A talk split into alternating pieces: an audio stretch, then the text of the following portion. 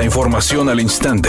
Grupo Radio Alegría presenta ABC Noticias. Información que transforma. ¿Qué tal? Muy buenas tardes, esta es la información. Investigadores de la Universidad Autónoma de Nuevo León recibieron por parte del Instituto Mexicano de la Propiedad Industrial el Premio a la Innovación Mexicana 2023 en la categoría de diseño industrial.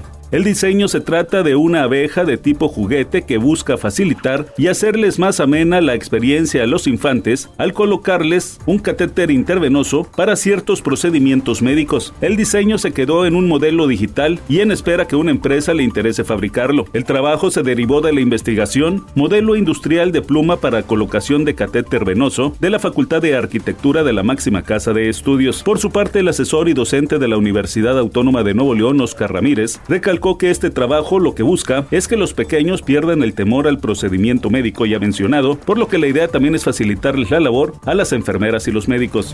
El subsecretario de Salud Hugo López Gatel informó que, en apego a las recomendaciones de la Organización Mundial de la Salud, el gobierno de México puso fin a la emergencia sanitaria por la pandemia del COVID-19 implementada en marzo de 2020. Dijo que, al igual que la influenza, el coronavirus permanecerá como una enfermedad endémica que se intensificará en temporadas de frío, pero aclaró, el 95% de la población es inmune al contagio, aunque se dará seguimiento a la presencia del virus SARS-CoV-2. En la medida en que COVID-19, como le hemos dicho repetidamente, ya se considera una enfermedad en estado endémico y ya no epidémico, es decir, permanecerá con nosotros por siempre, con altos y bajos seguramente predominando en la temporada fría del año.